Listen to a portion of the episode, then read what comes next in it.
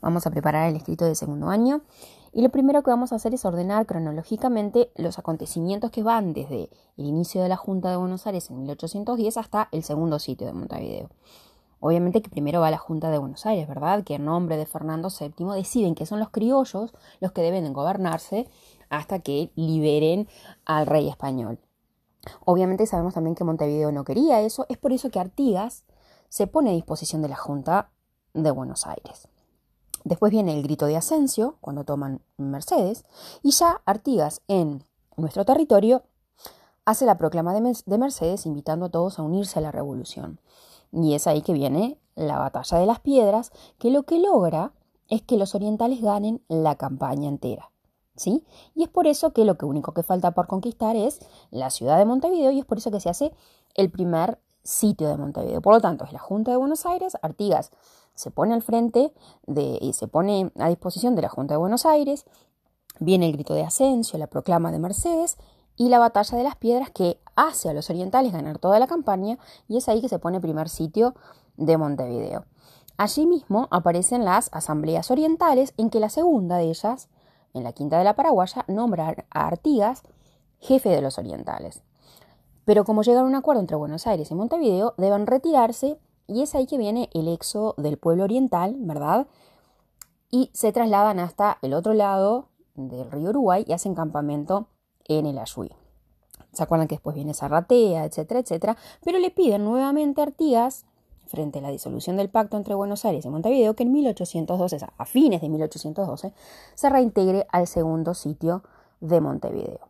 Y justamente ahí, a principios de 1813, en los primeros meses, durante el segundo sitio de Montevideo, es que viene la orden de Buenos Aires de hacer una constitución y a Artigas le parecía fantástico, y es ahí que hace un congreso de abril y donde se expresa en un documento el pensamiento político de Artigas a través de las instrucciones del año 13. Les voy a pedir que analicen la frase, mi autoridad emana de vosotros y ella cesa ante vuestra presencia soberana, ¿verdad? Artigas, eh, por primera vez que se ejerce la soberanía el derecho a elegir nuestro destino en la Asamblea de la Quinta de la Paraguaya, libremente los orientales eligen a Artigas como su jefe. Y bueno, esa era la segunda vez que se reunían a ejercer esa soberanía y por eso Artigas decía que la autoridad venía de ellos. Y como le habían prestado esa, ese poder, al reunirse el pueblo oriental juntos, él ya era un oriental más, no tenía ningún poder por encima del resto. ¿Se acuerdan que yo les hacía el ejemplo del delegado de clase, ¿verdad? Ustedes eligen a alguien que los represente, que los represente frente a las autoridades, por ejemplo, pero una vez que ese compañero ingresa al salón, tiene exactamente la misma el mismo valor que cualquier otro compañero. Después les voy a pedir que me describan las tres ideas, no solamente que me pongan independencia, república y federación, sino que me digan qué significa cada uno, ¿verdad? Independencia, bueno, Artigas por primera vez deja bien clarito que se terminó esto de Fernando VII, que hay que buscar la independencia absoluta de nuestros pueblos, de España, del rey de España y de cualquiera de los Borbones, porque se acuerdan que eso, la hermana de Fernando VII era la esposa del, del, rey Juan de Portugal que estaban viviendo en Río de Janeiro. Entonces, que quede bien clarito, independencia de España y de cualquier otro Borbón que ande por ahí. República la única forma, la forma adecuada de gobernarnos va a ser a través de una división de poderes con autoridades elegidas por un tiempo determinado, nada de andar buscando príncipes ni reyes por ninguna parte como querían algunos, sino que a través de la división de poderes, típico de, los pensadores del siglo XVIII, de la división de poderes de Montesquieu, tal como lo hacían en Estados Unidos también, esa sería la mejor forma de gobernar. Y la tercera eh, idea muy importante también con referencia a los Estados Unidos es la federación. Que cada provincia, porque justamente es en este Congreso de Abril de que formalmente nace la provincia oriental, dejamos de ser un pedazo de tierra, una banda para formarse la provincia, porque justamente también las instrucciones del año 13, acá deja bien clarito ese documento, la, la provincia oriental va a tener tal límites de norte a sur, de este a oeste, y que los puertos y que vamos a hacer un gobierno para eh, eh, ayudar a la economía, etcétera, etcétera. O sea, que se nacía formalmente, políticamente la provincia oriental, y él decía, bueno, todas las distintas provincias de nuestros territorios van a gobernarse soberanamente, independientemente, con sus propias leyes, sus propios gobiernos y todo lo demás, pero juntas van a formar un gobierno supremo, una constitución suprema y todas en plano de igualdad. Y que Buenos Aires de ninguna manera sería la capital de esa federación, porque obviamente Artigas ya vivía en carne propia lo que era el centralismo porteño, ¿sí? Vigilar todo para que los únicos beneficiados en serio fuera Buenos Aires, dejar de ser capital del virreinato para ser la capital de la futura organización política que existiera. No era la idea de Artigas, ¿verdad? Después, ¿cuál fue la reacción de Buenos Aires frente a estas ideas? Obviamente, la que molestó de las tres era la federación. Eso de plano de igualdad entre las provincias no le gustaba, por lo tanto rechaza a los diputados, pide una nueva elección y los que se eligen son personas que no están de acuerdo con las ideas de Artigas, que no pasan por su cuartel general, y obviamente frente a esto Artigas supo perfectamente que fue todo orquestado por Buenos Aires y decide abandonar el segundo sitio de Montevideo. ¿Sí? Porque ve muy bien la mano del centralismo porteño. Pero bueno, Artigas se va al norte, queda en el territorio de la provincia oriental. Justamente en Montevideo, al quedar tan solitario, los eh, Buenos Aires aprovecha y termina venciendo a la resistencia de los españoles que quedaban en Montevideo y los porteños gobiernan Montevideo durante unos cuantos meses y obviamente Artigas eso no le gustaba nada y gracias a la batalla de Guayabos, que estaba al frente a Rivera, le gana a Buenos Aires es ahí que comienza el gobierno de Artigas en febrero de 1815. ¿Se acuerdan que yo les dije que Buenos Aires se retira haciendo destrozos? Pero bueno, ingresan estos orientales, estos, estos gauchos, estos pobres orientales que, estaban haciendo eh, la revolución de hace unos cuantos años, mira, entrando a la ciudad de Montevideo vista por las clases altas con bastante recelo, ¿verdad? Pero bueno, empieza eh, el gobierno artiguista y lo importante es organizar económicamente esta provincia, ¿verdad? Es por eso que viene el reglamento de tierras de 1815, donde acá se presentan las ideas económicas de Artigas. Lo primero que van a tener que hacer es qué problemas tenía en la campaña oriental, y lo vimos, ¿verdad?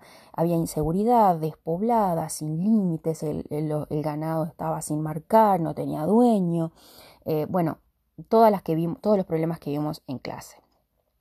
Y después la cuestión era quién iba a recibir esas tierras de esta reforma agraria. Y él hace una frase fantástica, los más infelices, que los más infelices sean los más privilegiados. Bueno, ¿a quién se refería? A, a, esos más infelices. ¿Se acuerdan que hizo como una especie de ranking de quiénes eran los que más habían sido castigados desde la misma colonización española? Bueno, hizo un ranking. Primero, los esclavos libertos, no los esclavos. Aquellos que habían logrado su, eh, de alguna forma su libertad. Después estaban los ambos, ¿se acuerdan? La mezcla entre indígenas y negros. Después estaban los indios, los indígenas. Eh, después estaban los criollos pobres, sobre todo las más vulnerables, las viudas con hijos, después los casados con hijos, después los casados, y siempre los orientales arriba de los eh, europeos u otros de la región americana. Después está a quién se le va a sacar la tierra y el ganado para repartir. Bueno, ¿se acuerdan la, frase de Artigas también, verdad? Los malos europeos y peores americanos, es decir, aquellos que estaban en contra de la revolución, que eran malos europeos porque obviamente no querían perder sus privilegios, pero eran peores americanos porque que un americano esté en contra de la revolución, eso era imperdonable. Em, además, recordemos que si vos estabas de acuerdo con la revolución, si vos estabas con, con Artigas y así tuvieras un montón de tierra no te sacaban ningún pedacito. Pero a la hora de repartir nuevas tierras, esas tendrían que tener como prioridad a los más vulnerables. ¿Qué derechos y deberes tenían los que recibían esa suerte de estancia? Bueno, ¿verdad? Los derechos, esa tierra, esa suerte de estancia de una, una lengua y media de ancho por dos de, de fondo, a animales, a marcas de animales y herramientas, ¿sí? Y los deberes eran, bueno, esas tierras no se podían eh, vender, no se podían poner como prenda de, algún préstamo, no se podía vender el ganado en pie, no se podían matar a las yeguas, ¿verdad? Lo que se necesitaba era repoblar de ganado y hacerla em, producir a esa tierra, ¿verdad? Y debían además eh, hacer ese rancho y dos corrales en un, término de dos meses y prórroga solamente de uno más, si no se la tenían que dar a otro vecino más laborioso, ¿sí? ¿Y qué objetivos tenía esta reforma agraria que impulsó Artigas? Muchas, ¿verdad? Además de, ordenar, de dar trabajo, de dar eh, estabilidad, sedentarizar, dar hábitos de trabajo a gente que no la tenía. Es muy difícil cambiarle la mentalidad a los indígenas, a, a los gauchos, a mucha gente humilde que toda su vida vivió al margen de la economía, de decir, bueno, ahora ustedes tienen tierra y van a trabajarla, y van a tener ganado, y van a producir. Es muy difícil eso, ¿verdad? Eh, lo que quería era que hubiese producción, que hubiese población en la campaña, que pudieran vivir dignamente, eso traería seguridad, producción, pero sobre todo atendiendo a lo básico, que el primero que tenía que recibir todo eso eran los más vulnerables. Eh, su sentido de justicia social fue muy importante y lo hizo, lo logró, lo hizo mucho más de lo que se pensaba. Eh, y obviamente los grandes hacendados que seguían a Artigas, porque detestaban las políticas que tenían los españoles para con ellos, en este momento creen que este reglamento de tierras los iba a favorecer por sobre todas las cosas, pero ven que la prioridad de Artigas son los más débiles y ellos querían tener aún más ganancias. Y es por eso que este va a ser un punto de inflexión donde muchos grandes terratenientes van a empezar a abandonar a Artigas por esta gran reforma agraria impulsada por él. Así que este es el escrito como lo repasamos en clase y estudiar. Nos vemos.